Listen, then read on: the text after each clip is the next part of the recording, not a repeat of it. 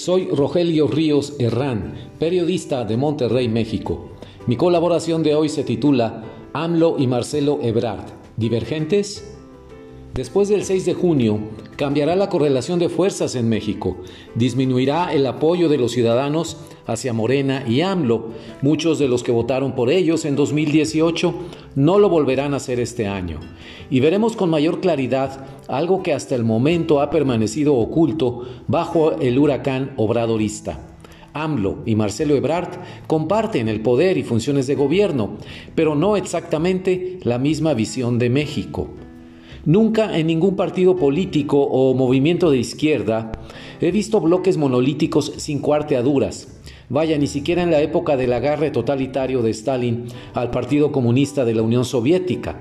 Claro, el gran timonel, como se le llamaba al camarada Mao Zedong, tenía las riendas en sus manos y opacaba a todos los demás pero las diferencias en visión del mundo y proyectos nacionales no se destruyen, solamente duermen hasta que por alguna circunstancia explotan y salen a la luz. El caso de Morena es de libro de texto. Sin la persona de López Obrador, pierde brillo y fuerza el movimiento, se extravía y no hay nadie que pueda ocupar el puesto del supremo líder. No olvidemos que hace 10 años los caminos de AMLO y Ebrard no coincidían, a pesar de su cercanía política, y era Ebrard quien estaba construyendo desde la jefatura de gobierno de la Ciudad de México una candidatura presidencial. Desde el exterior se percibe que hay diferencias en la visión del mundo entre Ebrard y AMLO. Me consta que Marcelo recibió una educación rigurosa como internacionalista en las aulas del Colegio de México y que pudo abrevar de maestros como Mario Ojeda, Rafael Segovia, Lorenzo Meyer, Sergio Aguayo, Samuel del Villar, Luis Medina Peña, Bernardo Sepúlveda Amor, entre otros y de otro más que fue fundamental en su futuro político, Manuel Camacho. Por el contrario, AMLO tuvo otras fuentes de inspiración. Conoció a López Obrador y trabajó en su juventud priista en Tabasco, recién salido de las aulas de ciencias políticas en la Universidad Nacional Autónoma de México, del pensamiento y ejemplo vivo de Enrique González Pedrero, en particular en las ideas que plasmó el que llegaría a ser gobernador tabasqueño en su libro La riqueza de la pobreza del año 1979, del cual López Obrador hizo un copy-paste mental para estructurar su visión de México, un país apegado a sus modos de producción tradicionales, los trapiches, por ejemplo, la obra de Tata Vasco en Michoacán, etc país alejado de la modernidad, volcado hacia sí mismo, no al mundo externo.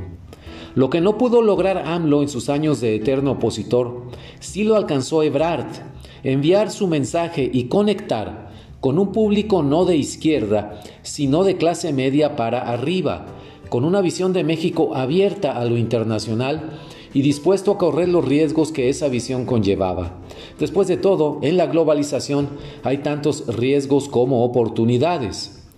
Estuve presente en esos años en algunos eventos en donde Marcelo Ebrard daba pláticas o conferencias a públicos difíciles y normalmente reacios a escuchar a alguien de izquierda en Monterrey, cuando después de 2012 el ex jefe de gobierno recorría el país tratando de construir su candidatura a la silla grande.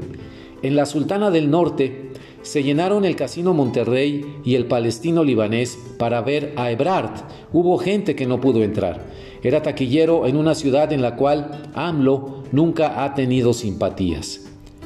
Partiendo ambos de la plataforma nacionalista de izquierda, lo que no comparten del todo Ebrard y AMLO es su percepción en las relaciones internacionales. El primero no renuncia a que nuestro país tenga una actitud proactiva en la arena internacional, pero López Obrador ha dado muestras suficientes de que para él, mientras más cerrado sea México al exterior, mejor para su proyecto. Esto no pasa desapercibido en Washington ni en las capitales europeas. ¿Por qué sigue Ebrard pegado a la visión de AMLO? ¿Acaso le rebate por lo menos en privado esa cerrazón a lo internacional? No lo sé de cierto, pero la tensión entre ambos en ese aspecto fundamental para México sigue presente y habrá de salir a la luz algún día. ¿Podría ser en 2024? Hace década y media, Ebrard se movía como pez en el agua en el tema del cambio climático, el cual AMLO desdeña. En 2009, el World Majors Council on Climate Change, Consejo Mundial de Alcaldes sobre Cambio Climático, lo hizo su presidente. Al año siguiente convocó a los alcaldes al Major Adaptation Forum y a otro evento más, el World Majors Summit on Climate Change, en el cual se lanzó el registro de carbón en las ciudades. Al terminar su ciclo como jefe de gobierno en 2012 y antes de irse a París, Francia, en 2015, Ebrard ocupó la presidencia de la Red Global de Ciudades Seguras, esto en el marco de ONU Habitat. Su roce internacional es evidente, tiene tablas en eso, habla inglés y francés. Y por eso AMLO le ha cedido la interlocución con jefes de Estado, asistencia a foros mundiales y diálogos con la Casa Blanca. Al ceder interlocución y escenario, sin embargo, se cede poder. La renuncia de AMLO a viajar al exterior y encontrarse con los líderes mundiales es un error estratégico que le cobrará factura. El beneficio es para el enviado plenipotenciario que sí da la cara por su líder. Me he extendido en esta reflexión porque el impacto del derrumbe en la línea 12 del metro en la Ciudad de México, con 26 muertos y decenas de heridos, es un evento que puede frenar de tajo la carrera política de Marcelo Ebrard. Los grupos internos de Morena viven en estos momentos una pelea a muerte para que la cabeza que ruede no sea la de sus líderes. En el caso de AMLO y Ebrard, la caída del canciller cerraría la puerta a la posibilidad de concreción de un proyecto que concilia las posturas de izquierda con una visión moderna y abierta para México en el mundo, quedándonos con la visión de país cerrado de López Obrador. No tengo la verdad idea del desenlace de la historia de esta relación extraña y contradictoria entre dos políticos formados en escuelas de pensamiento diferentes y que a pesar de que navegan en el mismo barco son divergentes.